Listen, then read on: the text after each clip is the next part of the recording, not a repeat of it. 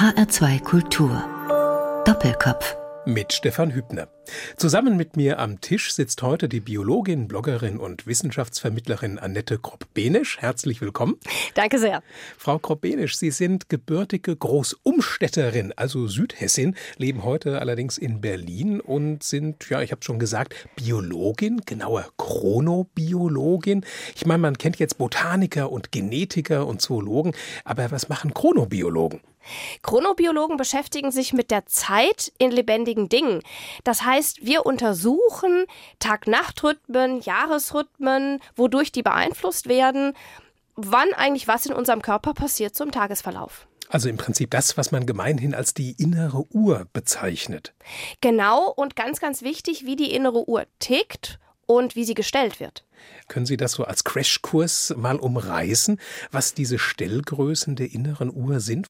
Also es ist erstmal so, dass jede Zelle in unserem Körper ihre eigene Uhr hat. Und jede Zelle tickt so ein bisschen nach ihrem eigenen Rhythmus. Und das geht natürlich nicht, der muss irgendwie synchronisiert werden.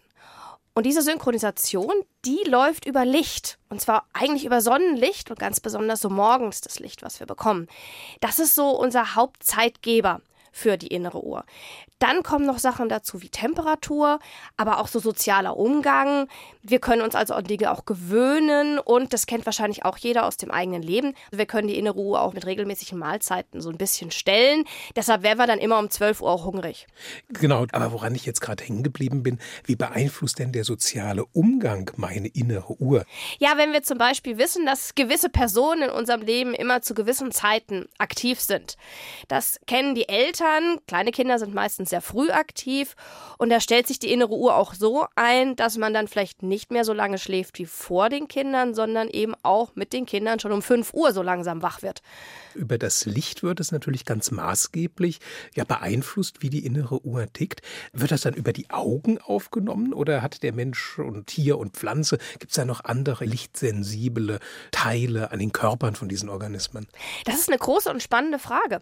Bis vor ungefähr 20 Jahren wussten wir es noch nicht wirklich denn wir hatten die Rezeptoren noch nicht gefunden. Wir wissen, Rezeptor ist was? Ein Rezeptor, das ist eine Struktur im Körper, die ein Signal aufnimmt, in dem Fall das Licht. Und es ist in der Tat so, dass wir solche Rezeptoren in den Augen sitzen haben, die auf Licht reagieren, und zwar auf ein ganz besonderes Licht, nämlich das blaue Licht. Und die sagen uns, ob Tag oder Nacht ist und geben die Information weiter an das Gehirn und da wird es dann verarbeitet. Es ist aber auch in der Diskussion, ob wir auch Licht wahrnehmen über die Haut oder andere Körperteile, aber das ist eine ganz spannende Frage noch. Waren das denn solche Fragen auch gewesen, die Sie dazu bewogen haben, Biologie zu studieren? Ich bin eigentlich erst im Studium darauf gekommen. An der Uni Frankfurt gab es einen Professor, der sich damit beschäftigt hat, Professor Günter Fleißner.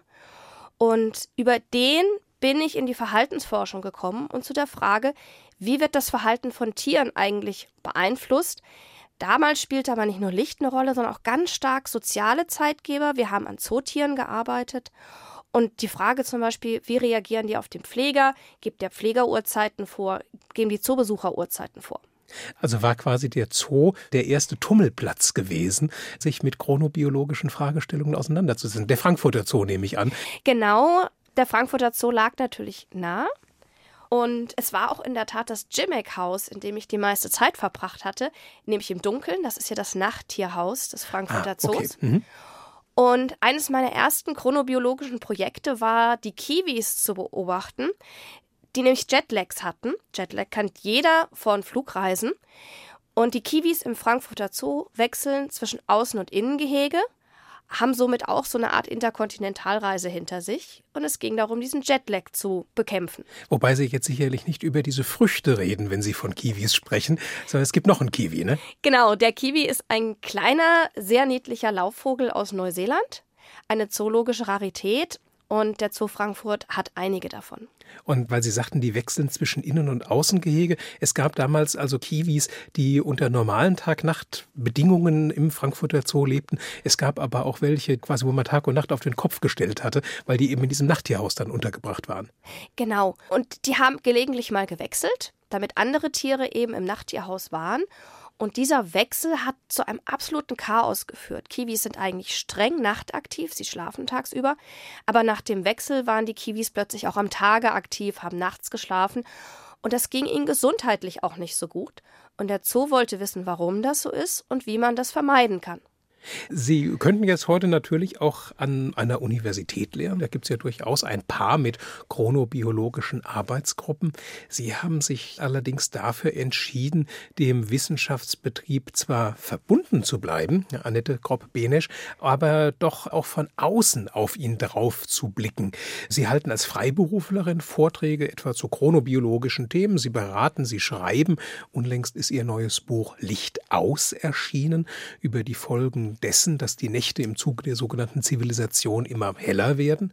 Wieso haben Sie sich denn für die Freiberuflichkeit entschieden und nicht für den universitären Weg oder für den an einem anderen Forschungsinstitut?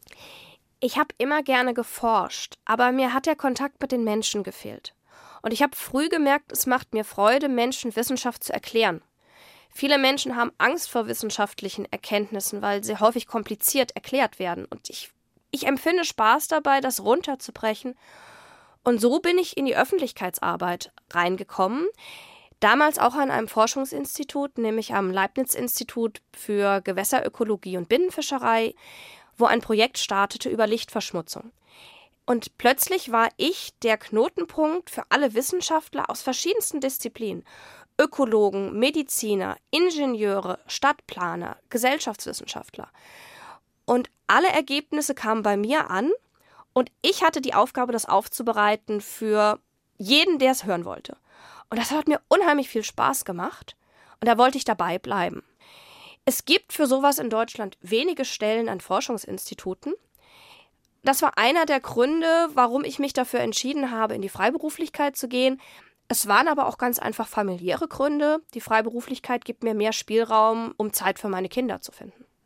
Und wie stellt sich jetzt für Sie der Alltag einer freiberuflichen Chronobiologin dar? Sind Sie immer noch viel so im Wissenschaftsmanagement tätig oder ist jetzt die Vermittlung, die die meiste Zeit Ihres Lebens füllt, neben der Familie? Es ist vor allem die Vermittlung. Ich lese natürlich viele wissenschaftliche Studien, aber ich halte Vorträge. Dadurch bin ich auch immer wieder unterwegs, auch in Österreich, auch in Luxemburg, berate Projekte. Ich spreche mehr und mehr mit Menschen, die mit Licht technisch arbeiten, also Lichtplanern und Lichtdesignern, die sich auch sehr dafür interessieren, wie man Lichtverschmutzung reduzieren kann, wie wir Licht besser und ungefährlicher einsetzen können. Bin da so das Bindeglied zwischen der biologischen Seite und der Anwenderseite ich schreibe Artikel für verschiedene Zeitschriften und eben jetzt vor kurzem mein Buch, was eigentlich das ganze Thema mal so zusammenfassen sollte. Und bevor wir uns in das Thema Licht und Licht in der Nacht und Dunkelheit vertiefen, Annette Krobenisch, um das es in Ihrem Buch geht, ist jetzt eigentlich der ideale Zeitpunkt für die erste Wunschmusik gekommen, die Sie mitgebracht haben, so wie sich das für den HR2 Doppelkopf gehört. Da bringen die Gäste ja immer einige ihrer Lieblingstitel mit. Womit starten wir? Wir starten mit einem wunderschönen Lied von Michael Bublé, dem Lied Everything, was mich in meiner Doktorarbeit in Australien immer sehr aufgemuntert hat.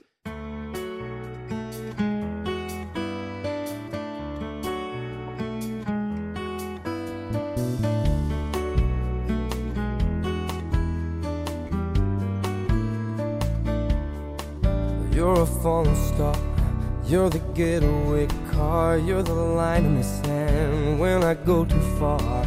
You're the swimming pool on an August day, and you're the perfect thing to say. And you play it coy, but it's kinda cute. Oh, when you smile at me, you know exactly what you do. Baby, don't pretend that you don't know it's true. Cause you can see it when I look at you. And in this crazy life,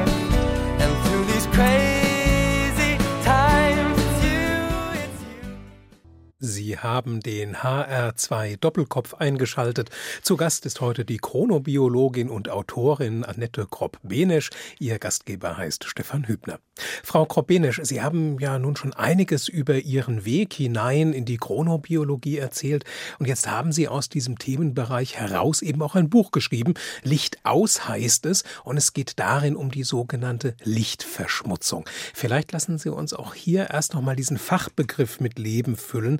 Was ist Lichtverschmutzung? Lichtverschmutzung ist ein etwas schwieriger Begriff. Es geht dabei darum, dass wir eigentlich Phasen im Tag haben mit wenig Licht, nämlich der Nacht. Aber wir bringen künstliches Licht in diese dunkle Phasen ein und das immer mehr. Und dieses Licht verschmutzt diese Dunkelheit, es stört diese Dunkelheit. Das ist zuerst den Astronomen aufgefallen, weil es immer schwerer wurde, Sterne zu sehen, ganz deutlich die Milchstraße. Das ist bereits in den 70er Jahren aufgefallen. Wer in Städten lebt, weiß das. Wir können nur noch wenig Sterne sehen.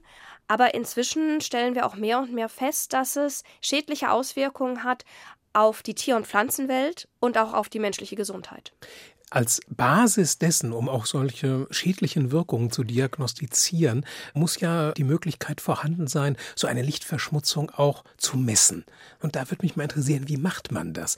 Wie misst man eben das Licht? Wo sind die Grenzwerte angesiedelt, ab denen Sie jetzt sagen würden, ja, da ist jetzt eine wirkliche Lichtverschmutzung? Gibt es da Standards oder ist da auch einiges an Subjektivität dabei? Es gibt noch keine Grenzwerte. Denn ab wann Licht schädlich wird, liegt sehr stark daran, welchen Aspekt wir uns anschauen. Ein Insekt wird viel empfindlicher auf Licht reagieren, als es jetzt vielleicht ein Mensch tut. Und ein Astronom hat auch andere Anforderungen an Dunkelheit. Deshalb ist es schwer, Grenzwerte zu haben und uns fehlen im Moment auch wissenschaftliche Erkenntnisse, um feste Grenzwerte zu setzen. Die versuchen wir im Moment zu finden und dafür machen wir sehr viele Messungen. Messungen gibt es auf unterschiedlichen Wege. Wir können von oben messen über Satelliten, das macht die NASA. Die schaut, wie viel Licht geht direkt in den Himmel, ist also zum Beispiel vom Weltraum aus sichtbar. Und all dieses Licht, was direkt in den Himmel geht, ist absolut verschwendetes Licht, weil das sieht kein Mensch. Das brauchen wir nicht. Das ist auch Energieverschwendung. Dann gibt es die Möglichkeit, vom Boden aus zu messen.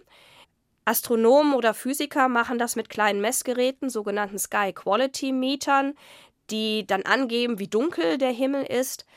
Mehr und mehr haben wir aber auch Bürgerwissenschaftler, die uns helfen, an vielen, vielen Orten zu messen, über Zählen von Sternen oder über bestimmte Mobil-Apps, wo man dann auch sagen kann, welche Sterne sehe ich und die Wissenschaftler können darüber ausrechnen, wie hell oder dunkel ist ein Ort. Sie haben jetzt gesagt, es gibt noch keine Grenzwerte dafür, ab wann man wirklich von einer Lichtverschmutzung sprechen kann. Gibt es aber Differenzierungen, ab wann hell hell ist? Genau genommen haben wir nicht mal das. Das liegt aber vielleicht auch daran, dass selbst unsere normalen Lichtniveaus schon deutlich höher sind als alles, was die Natur uns bringt. Wir messen Licht häufig in der Einheit Lux.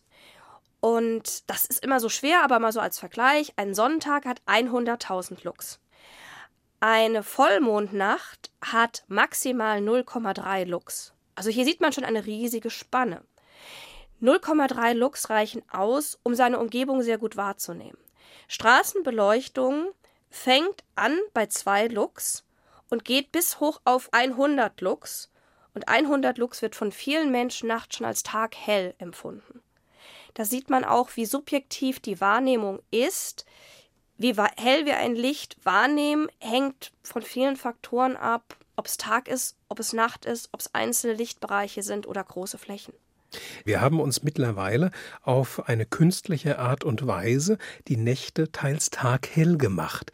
Sie haben eben auch schon diese historische Komponente kurz angerissen gehabt. Ab wann, wenn wir in die Vergangenheit blicken, setzte denn dieses Aufhellen der Nächte ein? Klar, gut, es gab die Frühmenschen, die haben so vor 500.000 Jahren begonnen, das Feuer zu nutzen. Da war auch schon dieser Drang da, Licht zu machen.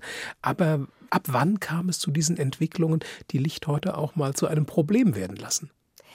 Eine wirkliche Straßenbeleuchtung haben wir eigentlich erst so ungefähr ab dem 18. Jahrhundert mit der Einführung von Öllaternen in den großen Städten. Die wurden aber zum Beispiel bei Vollmond ausgeschaltet. Sie waren also auch nicht sonderlich hell. Einen ganz, ganz großen Schritt haben wir gemacht vor ungefähr 100 Jahren mit der Erfindung der Glühlampe. Und seit 100 Jahren merken wir, dass es stetig heller wird. Und es häufen sich auch Beschwerden von Menschen, dass ihnen die Nacht zu hell ist, bereits vor 100 Jahren schon. Wir sind jetzt wieder an einer neuen Stufe angekommen mit der Einführung der LED, die nochmal günstiger ist, sehr energieeffizient ist, dadurch wird es noch heller und wir nehmen diese Aufhellung noch intensiver wahr. Kann man aber dabei vielleicht auch sagen, dass sich so die, die Grenzwerte in den Bürgerinnen und Bürgern selber, dass die sich auch verschoben haben? Auf jeden Fall.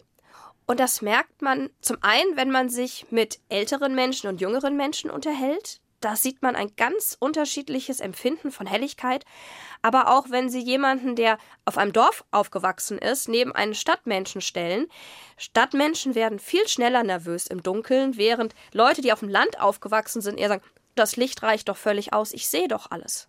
Sie hatten äh, eben die LED-Beleuchtung erwähnt, Annette Kropenisch. Hat eigentlich jede Lichtquelle dasselbe Verschmutzungspotenzial oder gibt es da Unterschiede in den einzelnen künstlichen Leuchtmitteln? Es gibt deutliche Unterschiede.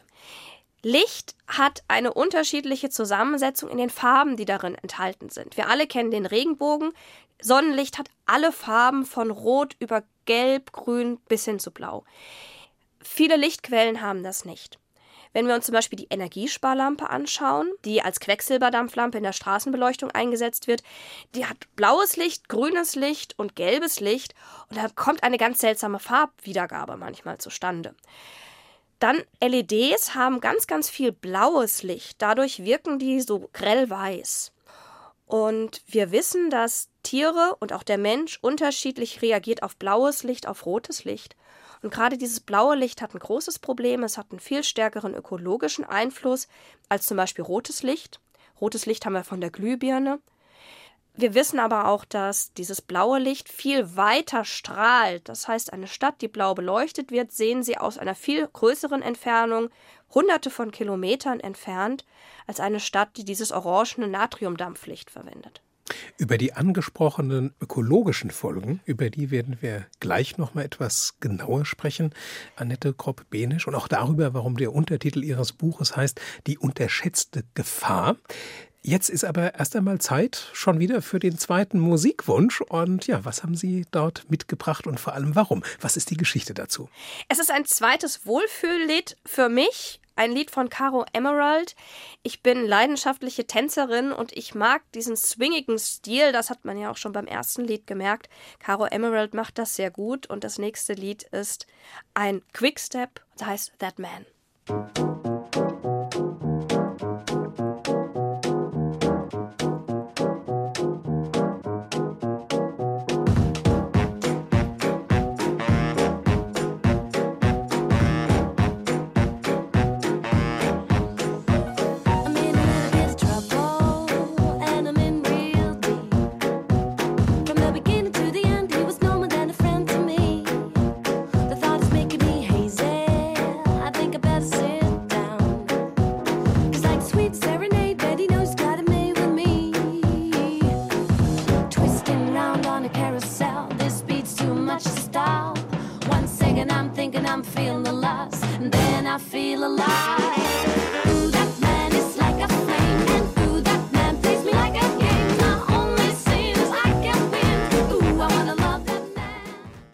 Das war Caro Emerald mit That Man und das ist der HR2 Doppelkopf. Zu Gast am Tisch die Lichtforscherin Annette Kropp-Benisch, ihr gegenüber Stefan Hübner.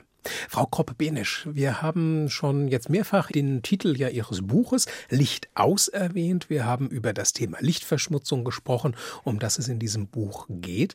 Jetzt der Untertitel von dem Buch, der lautet Die unterschätzte Gefahr. Welche gefährlichen Auswirkungen kann die Lichtverschmutzung denn haben? Das Thema war lange Zeit nicht so im Bewusstsein, auch der Wissenschaftler, auch der Ökologen. Und es zeigt sich mehr und mehr, dass alle Tiergruppen und auch alle Pflanzen von nächtlicher Beleuchtung beeinflusst werden und sehr häufig negativ und dass wir Veränderungen in den Ökosystemen dadurch haben. Was wären Beispiele dafür, die Sie für besonders exemplarisch halten? Ein Beispiel, das, denke ich, jeder kennt, ist, dass Insekten vom Licht angezogen werden. Das kennen wir. Wir setzen uns abends auf die Terrasse, machen ein Licht an und es dauert nicht lange, dann ist die erste Stechmücke da oder ein Nachtfalter. Das ist im Kleinen etwas, was stört. Wir wissen aber inzwischen, dass jede Nacht Millionen von Insekten, möglicherweise sogar Milliarden von Insekten angezogen werden von Licht, dort am Licht verbrennen oder vor Erschöpfung verenden. Damit fallen sie aus dem Ökosystem heraus. Sie können also nicht mehr als Nahrung dienen. Sie fallen aber auch als Bestäuber aus. Damit ist Lichtverschmutzung wahrscheinlich ein sehr wichtiger Bestandteil des momentanen Insektensterbens. Auch die Amseln leiden, sagen Sie, unter dem Licht. Warum? Was passiert mit denen? Amseln sind ja eigentlich tagaktive Tiere. Deshalb würde man vielleicht erstmal sagen, sie sind nicht so lichtempfindlich. Wer sich ein bisschen mit Vögeln auskennt, weiß, wir haben eine Vogeluhr. Jede Vogelart fängt zu einer gewissen Uhrzeit an zu singen. Das hängt von der Helligkeit ab, wie hell es morgens ist. Die Amseln schauen also, wann ist ihre Helligkeit erreicht und fangen an zu singen. In Großstädten wie Leipzig kann das um 1 Uhr nachts sein. Dann sollten die Amseln aber eigentlich schlafen. Das heißt, den Amseln fehlt der Schlaf, den sie brauchen, um tagsüber fit zu sein. Wir haben also Amseln mit Schlafstörungen. Betrifft das Pflanzen eigentlich auch? Haben die auch Probleme? Ja. Was jeder mal beobachten kann im Herbst ist, dass manche Bäume länger ihre Blätter behalten oder bestimmte Bereiche des Baumes länger ihre Blätter behalten, nämlich in der Nähe von den Straßenlaternen. Bäume messen die Tageslänge und wissen anhand der kürzer werdenden Tage, dass der Herbst und der Winter kommt und dass sie ihr Laub abwerfen müssen. Bleibt aber die Tageslänge konstant und so eine Straßenlaterne macht eine konstante Tageslänge, verpassen sie den Moment zum Laubabwurf. Wenn jetzt der erste Frost kommt, sind sie anfälliger für den Frost. Im Frühjahr haben wir das Gegenteilige, die Knospen werden zu früh ausgebildet und später Frost kann dann auch nochmal schaden. Das ist die eine Sache. Die andere Sache ist, es gibt Hinweise darauf, dass Pflanzen die Dunkelheit in der Nacht brauchen, um ihre Blätter zu reparieren und auch um sich von der Photosynthese zu erholen. Wenn sie nachts Straßenlaternen haben, dann fehlt ihnen diese Ruhephase und die Blätter sterben früher ab. Sie haben so eine Art Burnout. Was bedeutet dieser Verlust der Nacht für uns Menschen? Die Nacht ist für uns Menschen eine ganz wichtige Zeit zur Regeneration. Wir schlafen nachts, das war schon immer so, das ist in unseren Genen festgelegt. Wenn wir schlafen, erholt sich unser Körper, unser Immunsystem arbeitet, wir kämpfen gegen Erreger und wir sortieren alles am Tag Erfahrene, wir lernen im Schlaf. Ohne Schlaf leidet unser Körper massiv. Um zu schlafen, brauchen wir ein Hormon, Melatonin. Das ist das Hormon, das unsere innere Uhr steuert, das dafür sorgt, dass wir morgens fit sind und dass wir nachts zur Ruhe kommen. Wenn wir blaues Licht am Abend erfahren, dann beginnt unser Körper zu spät Melatonin zu produzieren, wir schlafen später ein und die Schlafqualität verändert sich. Und das kann Auswirkungen auf unseren Schlaf haben. Und dieses blaue Licht bekommen wir aus LEDs, von Straßenlaternen, von Werbebeleuchtung und auch von Computerdisplays, die wir innen benutzen. Wenn wir nicht ausreichend schlafen, das hat man festgestellt, dann gibt es verschiedene gesundheitliche Folgen. Dazu gehören Depressionen, Übergewicht, Herz-Kreislauf-Probleme bis hin zu Brust- und Prostatakrebs. Und diese Erkrankungen sind auch gehäuft in Städten, die hell beleuchtet sind, häufiger als in Städten, die weniger stark beleuchtet sind. Wie hat man denn den Zusammenhang zwischen den von Ihnen erwähnten Erkrankungen und den Lichteinwirkungen aufdecken können? Das läuft über zwei Ebenen. Zum einen im Labor über Tierversuche, aber auch an Schichtarbeitern, also Menschen, die nachts arbeiten und nachts Licht ausgesetzt sind, wo man auch gesehen hat, diese Erkrankungen häufen sich. Oder im Labor, wo man geschaut hat, wie verändert sich der Körper eines Menschen, der nachts nicht schläft. Darüber haben wir festgestellt, dass es die kausalen Zusammenhänge gibt. Nun ist es eine Frage der Grenzwerte, wie viel Licht darf da sein, bevor es gefährlich wird. Und da gehen wir epidemiologisch ran. Das heißt, Wissenschaftler schauen sich an, wie hell ist eine Stadt und wie häufig kommen bestimmte Erkrankungen vor. Es ist schwierig, da hundertprozentig sicher zu sagen, dass die Lichtverschmutzung der Auslöser ist. Aber das ist eine Methode, die wir anwenden in der Gesundheitsforschung für alle Erkrankungen, für Ernährung, für Tabakkonsum, für Belastung durch Lärm. Und es zeigt sich eben, auch wenn wir diese ganzen anderen Faktoren mit einberechnen, dass Licht hier eine wichtige Rolle spielt und auch eine Gefahr darstellen kann. Was ist wichtiger, dass man einen guten Schlaf hat oder dass man sich an den Rhythmus der inneren Uhr hält? Also wir bekommen keinen qualitativen guten Schlaf, wenn wir den Rhythmus ignorieren. Von daher ist der Rhythmus eigentlich die Basis dafür. Und wir müssen in der Tat in uns reinhören, was ist unser Rhythmus. Menschen sind da unterschiedlich. Wir sprechen von Lerchen und Eulen. Lerchen, das sind so die Frühtypen, die um 6 Uhr morgens voller Energie ins Büro gehen, aber dann auch vielleicht schon früher ins Bett. Eulen sind die, die um 9 Uhr so langsam vielleicht mal aus den Federn kommen, dafür aber auch nach Mitternacht noch arbeiten können. Und dazwischen gibt es natürlich alle Abstufungen. Und man muss für sich herausfinden, was für ein Typ ist man und darauf auch achten. Also es bringt überhaupt nichts, sich mit dem Wecker morgens um 6 Uhr aus dem Bett zu klingeln. Der Körper schafft es einfach nicht. Wir können aber mit künstlichem Licht das auch zum Teil mit beeinflussen, weil Licht ist das, was unserem Körper, egal ob Lerche oder Eule, sagt, jetzt ist Nacht und jetzt ist es Zeit, sich auf die Nacht vorzubereiten. Das heißt, wir können den Körper ein Stück weit austricksen. Dann doch. Wir können ihn austricksen, aber nur dann, wenn wir das regelmäßig machen, unser eigenes, auch künstliches Lichtprogramm aufrechterhalten, jeden Tag und jede Nacht. Aber es gibt dann Lichtregeln, nach denen Sie persönlich leben, Annette Kropp-Benisch, die Sie in Ihren Tagesablauf integriert haben, um ja letzten Endes auch gesünder zu leben? Auf jeden Fall. Also das eine ist, ich schlafe nicht mit Verdunklungsrollos, obwohl es nachts eigentlich viel zu hell ist in meinem Umfeld. Aber ich möchte trotzdem den Sonnenaufgang mitbekommen. Denn obwohl ich den über Stunden verschlafen kann, gibt er mir so einen Start in den Morgen. Und ganz, ganz wichtig ist eigentlich die Abendroutine. Ich versuche abends blauhaltiges Licht zu vermeiden. Meine Wohnung ist nicht düster beleuchtet, aber auch nicht grell beleuchtet. Und wenn ich am Computer sitze, benutze ich einen sogenannten Blaufilter, also ein Programm, was die Blauanteile des Lichtes rausnimmt und den Melatonin Haushalt dann entsprechend reguliert. Das heißt, mein Körper beginnt früher Melatonin zu produzieren. Gibt es aus diesem Spektrum der Grundregeln noch weitere, wo Sie sagen, ja, wenn man sich da zu Hause dran hält, da tut man sich und seiner Gesundheit wirklich was Gutes? Also in Bezug auf Licht ist es eigentlich ganz wichtig, auch in einem dunklen Raum zu schlafen. Nicht stockdunkel, aber schon so maximal die Helligkeit von einem Vollmond. Und das sollte man versuchen hinzubekommen. Und genau das ist das Problem mit der Lichtverschmutzung. Für viele ist das nur möglich mit Rollos. Dann kann man das Schlafzimmer aber nicht mehr gut belüften. Deshalb ist eigentlich die Gesellschaft gefragt, diese dunklen Nächte wiederherzustellen auf eine angenehme Art und Weise. Die Punkte, die Sie jetzt angesprochen haben, Annette Kropp-Benisch, das sind Punkte, die betreffen unser eigenes Schlafen in der Nacht. Wenn man durch Ihr Buch blättert, kommt man aber auch auf einen äh, Aspekt, der nennt sich Nachtschutz im Garten. Also wir haben grundsätzlich das Problem, dass Umweltschutz und Artenschutz häufig nur den Tag berücksichtigt und wir die Nacht gerne vergessen. Aber es ist extrem wichtig für den Artenschutz oder den Naturschutz, dass es nachts dunkel ist, für viele, viele Lebewesen. Wer einen umweltfreundlichen Garten haben will, der sollte nachts auf Gartenbeleuchtung verzichten oder eben nur dann beleuchten, wenn er oder sie auch wirklich das nutzt. Also wenn man dann abends auf der Terrasse sitzt, dann ist eine gewisse Beleuchtung in Ordnung.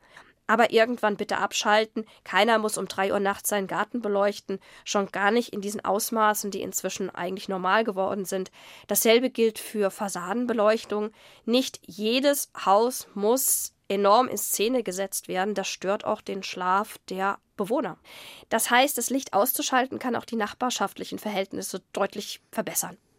Und wir kommen jetzt zum dritten Musikwunsch, Annette Kropp-Benisch. Und das ist einer, der in gewisser Art und Weise zu dem passt, worüber wir gerade gesprochen haben, nämlich ein kleines Körnchen zu säen, damit eine große Wirkung rauskommt. Was haben Sie sich gewünscht? Ich habe mir den Titel Mein Apfelbäumchen von Reinhard May gewünscht. Und in diesem Lied geht es ja darum, einen Apfelbaum zu pflanzen als Hoffnung in die Zukunft. Ich habe zwei Apfelbäume gepflanzt, meinen Sohn Benjamin und meine Tochter Viviane ich möchte ihnen die Zukunft erhalten, ich möchte ihnen diese Welt lebenswert erhalten und ich möchte ihnen auch die Nacht und den Blick in die Sterne erhalten.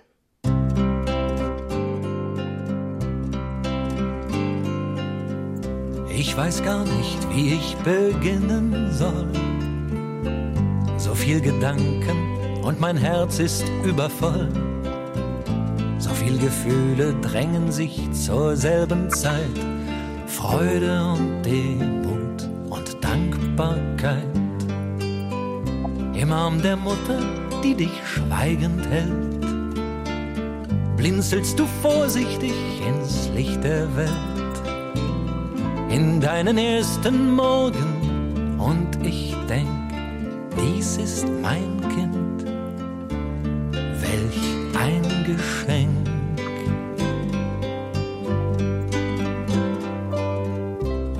Alle Hoffnungen verdorben Im HR2 Doppelkopf zu Gast ist heute Annette Kropp-Benesch. Sie setzt sich dafür ein, dass unsere Nächte die Dunkelheit zurückbekommen, die sie von Natur aus haben. Warum Ihnen das notwendig erscheint, Annette Kropp-Benesch, das haben Sie vor dem letzten Musiktitel erzählt, dem Apfelbäumchen von Reinhard Bay. In Ihrem Buch Licht aus, da schreiben Sie aber auch, ich zitiere, trotz allem ist Lichtverschmutzung heute kaum ein Thema. Schließlich verbinden wir mit Licht Sicherheit. Da wird der Verlust des Sternenhimmels über unseren Städten doch wohl zu verschmerzen sein, oder? Begegnet Ihnen diese Haltung zur Dunkelheit in der Nacht häufiger, wenn Sie über Lichtverschmutzung informieren und darüber reden? Ganz, ganz oft. Das Hauptargument und Totschlagargument, wenn ich oder auch andere Nachtschützer argumentieren, wir brauchen weniger Licht, ist, dann werden die Kriminalitätsraten steigen, dann werden die Frauen überfallen, dann wird alles ganz furchtbar das ist irgendwie in unseren Köpfen drin, dass wir Licht brauchen für Sicherheit. Und das kommt auch nicht ganz von ungefähr. Unsere Augen sind auf Tageslicht ausgerichtet. In einer mondlosen Nacht oder sogar in einer bewölkten Nacht ohne künstliche Beleuchtung sind wir aufgeschmissen. Aber wir brauchen deutlich weniger Licht, als wir benutzen. Also das, was so die unteren Niveaus einer Straßenbeleuchtung sind, reichen aus. Wir sind aber teilweise das 50-fache drüber. Das brauchen wir nicht. Die andere Sache ist, es gibt viele Untersuchungen zum Zusammenhang zwischen Licht und Sicherheit. Es gibt Zusammenhänge, aber zu sagen, mehr Licht bedeutet mehr Sicherheit, das lässt sich einfach nicht belegen. Im Gegenteil, wir befinden uns inzwischen in Bereichen, wo mehr Licht sogar die Sicherheit gefährdet, weil zum Beispiel Autofahrer geblendet werden, dann einen Fußgänger zu spät sehen, der aus einem dunklen Bereich rauskommt, oder weil Licht uns ablenkt. Ganz kritisch im Moment diese LED-Werbeschilder, die extrem hell sind, das tut in den Augen weh. Das brauchen wir einfach nicht und das ist eine unglaubliche Energieverschwendung, die da passiert. Aber es ist bei den Leuten im Kopf, wir brauchen das Licht, wir wollen das Licht. Lichtfestivals sind im Kommen. Das ist die eine Seite der Bewegung, die ich sehe. Ich sehe aber auch eine Gegenbewegung. Nämlich? Es gibt mehr und mehr Menschen, die sich gestört fühlen durch das Licht, die Gesundheitsschäden fürchten oder auch empfinden durch das Licht, die sagen, sie können durch neue Straßenbeleuchtung nicht mehr schlafen, sie haben Kopfschmerzen, sie haben Sehstörungen. Das ist ein Phänomen, das nicht nur in Deutschland so ist, sondern eigentlich in allen Industrieländern. Und wir haben das Phänomen, dass mehr und mehr Leute sagen, es nervt. Also wenn wir uns heute große Städte anschauen, jedes Hochhaus ist massiv beleuchtet. Es ist keine Struktur mehr drin. Lichtdesigner sprechen von einer Lichtsoße. Und ich sehe auch dort die Bewegung, dass sie sagen, wir müssen wieder runterkommen. Und es gibt Top-Lichtdesigner, die mehr auf Licht und Schatten setzen. Jetzt gehen Sie sehr häufig eben wirklich in den Kontakt mit den Bürgerinnen und Bürgern, informieren, halten Vorträge etc. Was kriegen Sie denn von Ihren Zuhörerinnen und Zuhörern? Was kriegen Sie von denen wiedergespiegelt? Wie ist äh, deren Erleben der Lichtverschmutzung? Ich erlebe nach meinen Vorträgen häufig Erleichterung und Erkenntnis. Menschen kommen zu mir und sagen, toll, dass Sie das gesagt haben. Es hat mich immer gestört, aber ich habe mich nicht getraut, was zu sagen. Ich dachte, ich bin überempfindlich. Jetzt sagen Sie mir, das ist normal und es ist in Ordnung, dass ich so empfinde. Das ist eine Reaktion, die ich ganz häufig bekomme. Und dann ist natürlich die Frage, was kann ich tun? Und ich spreche auch häufig mit Menschen, die dann sagen, ich habe bei der Gemeinde schon nachgefragt oder beim Nachbarn oder beim Geschäft gegenüber und kam nicht weiter. Ich renne gegen eine Wand, weil die dann sagen, na, wenn es dich stört, dann benutzt doch einen Rollladen. Oder Gemeinden sagen, ja, aber wir beleuchten nach DIN-Norm und nach DIN-Norm ist es in Ordnung, obwohl das überhaupt nicht in der DIN-Norm drin ist oder die DIN-Norm übererfüllt wird. Wir könnten DIN-gerecht beleuchten mit deutlich weniger Licht, viel ausgeglichener, da wären unsere Straßen auch viel sicherer. Aber es ist im Kopf drin, heller, heller, heller. Und die Gemeinden sind dann oft nicht bereit, das wieder runter zu regulieren oder rückgängig zu machen, auch aus Unkenntnis. Und die Betroffenen wissen dann oft nicht, wie sie weitermachen sollen. Und da ist jetzt natürlich spannend, was sagen Sie dazu, Annette Kropp-Benisch? Wie sollen wir jetzt am besten weiter mit dem Licht umgehen? Für den Privatgebrauch hatten Sie ja schon einige Tipps gegeben. Aber wenn wir jetzt eben zu den öffentlichen Beleuchtungen, zu den Lichtreklamen, zu den Straßenbeleuchtungen gehen, braucht es möglicherweise Gesetze zur Lichtregulation. Es gibt bereits Gesetze, die sind aber noch relativ schwach. Licht ist in Deutschland als Emission anerkannt, genauso wie Lärm. Aber die Grenzwerte sind noch sehr schwierig, weil wir eben nicht wissen, ab wann es problematisch wird. Und diese Grenzwerte sind vielen auch nicht bekannt und sie gelten nur für Privatbeleuchtung. Ich denke, den ersten Schritt, den wir machen sollten, ist zu informieren, damit die, die das Licht machen, wissen, dass sie damit auch Schaden anrichten. Meine Erfahrung ist, dass viele dann sofort sagen, oh, dann schalten wir runter oder welche Lösungen gibt es. Also viele sind da verhandlungsbereit. Das kann auch erreicht werden über Leitfäden. Österreich hat einen Leitfaden herausgegeben, der zusammenfasst, verständlich für Kommunen, aber auch für Privatleute, worauf es bei einer guten Beleuchtung ankommt. Und das ist auch Grundlage für die Förderrichtlinien für öffentliche Gelder. Es ist kein Zwang, es ist kein Gesetz, aber es ist eine sehr gute Leitlinie. Und das ist eigentlich der Weg, den ich im Moment am meisten begrüßen würde. Wir brauchen aber, das zeigt die Erfahrung, auch gewisse Gesetze. Wir haben Gesetze zur Lärmbelästigung. Sowas brauchen wir auch beim Licht, damit eben wirklich gesagt werden kann, wer nach 23 Uhr noch seinen Garten enorm beleuchtet, der stört genauso wie jemand, der nach 23 Uhr noch eine Party feiert. Und letzten Endes ist doch auch weniger Licht zu verwenden, dadurch weniger Energie zu verbrauchen, etwas, was wunderbar in die aktuellen Bemühungen zum Klimaschutz hineinpasst. Eigentlich ja, aber das ist ein ganz verrücktes Thema. Denn was im Moment passiert ist, dass im Rahmen dieses Klimaschutzes die Gemeinden auf LEDs umrüsten. LEDs sind sehr energieeffizient. Dann aber der Gedanke kommt, wir sparen ja jetzt Energie, also können wir doch einen Teil der gesparten Energie einsetzen, um mehr Licht zu erzeugen, in dem Glauben, dass es dadurch sicherer wird. Wir haben hier einen Rebound-Effekt und wir sehen, dass im Moment die Welt jedes Jahr heller wird durch den Einsatz dieser klimaschonenden LEDs. Also die Idee, mit LEDs Klimaschutz zu betreiben, wird gerade ad absurdum geführt. Sie haben ganz klar formuliert, wo Licht ist, da sind auch Konflikte. Wo sind die Lösungsmöglichkeiten? Also die Konflikte sind eben genau da, wo eine Person beleuchten möchte, sei es der Hausbesitzer oder ein Geschäftsbesitzer, der Werbung machen will, oder eine Gemeinde, die sagt, wir wollen hier die Straße beleuchten. Und dann eben die Anwohner, die Dunkelheit haben wollen. Und dieser Konflikt muss vermittelt werden und es muss situationsbedingt geschaut werden, wie stark ist die Belastung und welche Möglichkeiten gibt es durch Abschirmung, durch Nachtabschaltung, durch eben eine andere Lichtzusammensetzung, die Belastung zu reduzieren. Und im Moment ist die Rechtslage sehr schwammig. Es hängt extrem von dem Richter ab, aus welcher Seite er Recht gibt. Es ist also Glückssache, deshalb scheuen viele den Rechtsweg, wenn sie über das Gespräch nicht weiterkommen. Und hier versuchen wir eigentlich gerade eine Rechtssicherheit auch herzustellen, indem wir sagen, wir brauchen eben Grenzwerte, da sind die Wissenschaftler gefragt, da sind aber auch die Lichttechniker gefragt, wir brauchen Grenzwerte, ab wann ist es nicht mehr zumutbar und die müssen dann vor Gericht auch Bestand haben. Und wir, das sind die verschiedenen Fachgesellschaften für Lichtkunde beispielsweise, in denen Sie selber aktiv sind. Wir, das ist zum Beispiel das Loss of the Night Network, LONNE, wo international Wissenschaftler und Ingenieure arbeiten an eben diesen Grenzwerten oder auch an der Frage, wann wird Licht schädlich und auf welchem Wege. Wir, das sind auch Organisationen wie die Deutsche Lichttechnische Gesellschaft, die das Thema mehr und mehr auch ernst nimmt und hier auch versucht, durch Informieren ihrer Mitglieder, nämlich fast aller Lichtplaner und Lichttechniker in Deutschland, und auch durch Leitfäden dieses Thema ins Bewusstsein zu bringen und dafür zu sorgen, dass einfach weniger Schaden angerichtet wird. Wie sehe denn jetzt Ihre persönliche Idealvorstellung von einer lichtbewussten, dunkelheitsbewussten Zukunft aus, Annette Kropp-Behnisch? Wie, ja, wie können wir lernen, die Dunkelheit wieder mehr wertzuschätzen?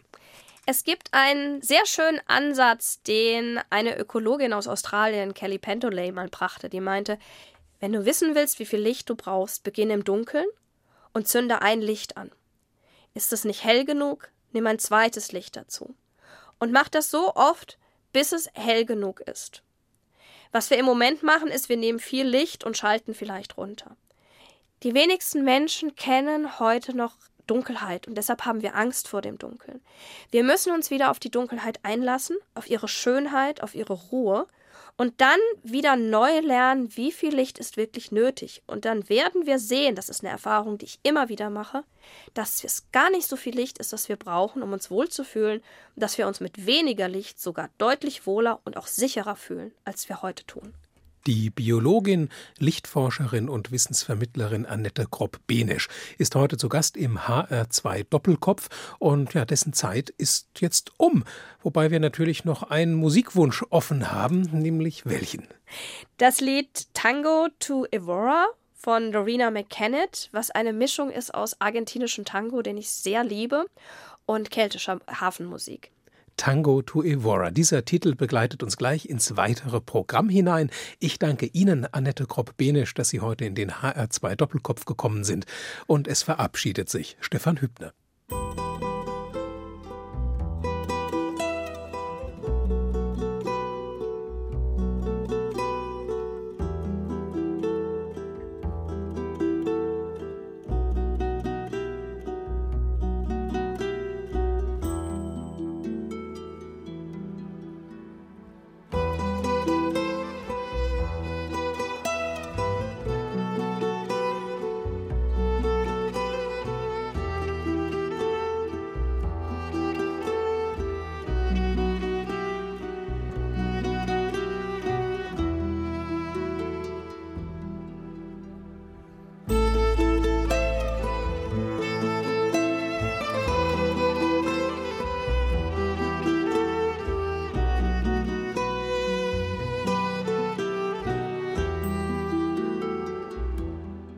Das war HR2 Kultur Doppelkopf. Aus urheberrechtlichen Gründen müssen wir Musiktitel in unserem Podcast-Angebot ausblenden. Weitere Sendungen, die Sie jederzeit hören können, finden Sie auf hr2.de.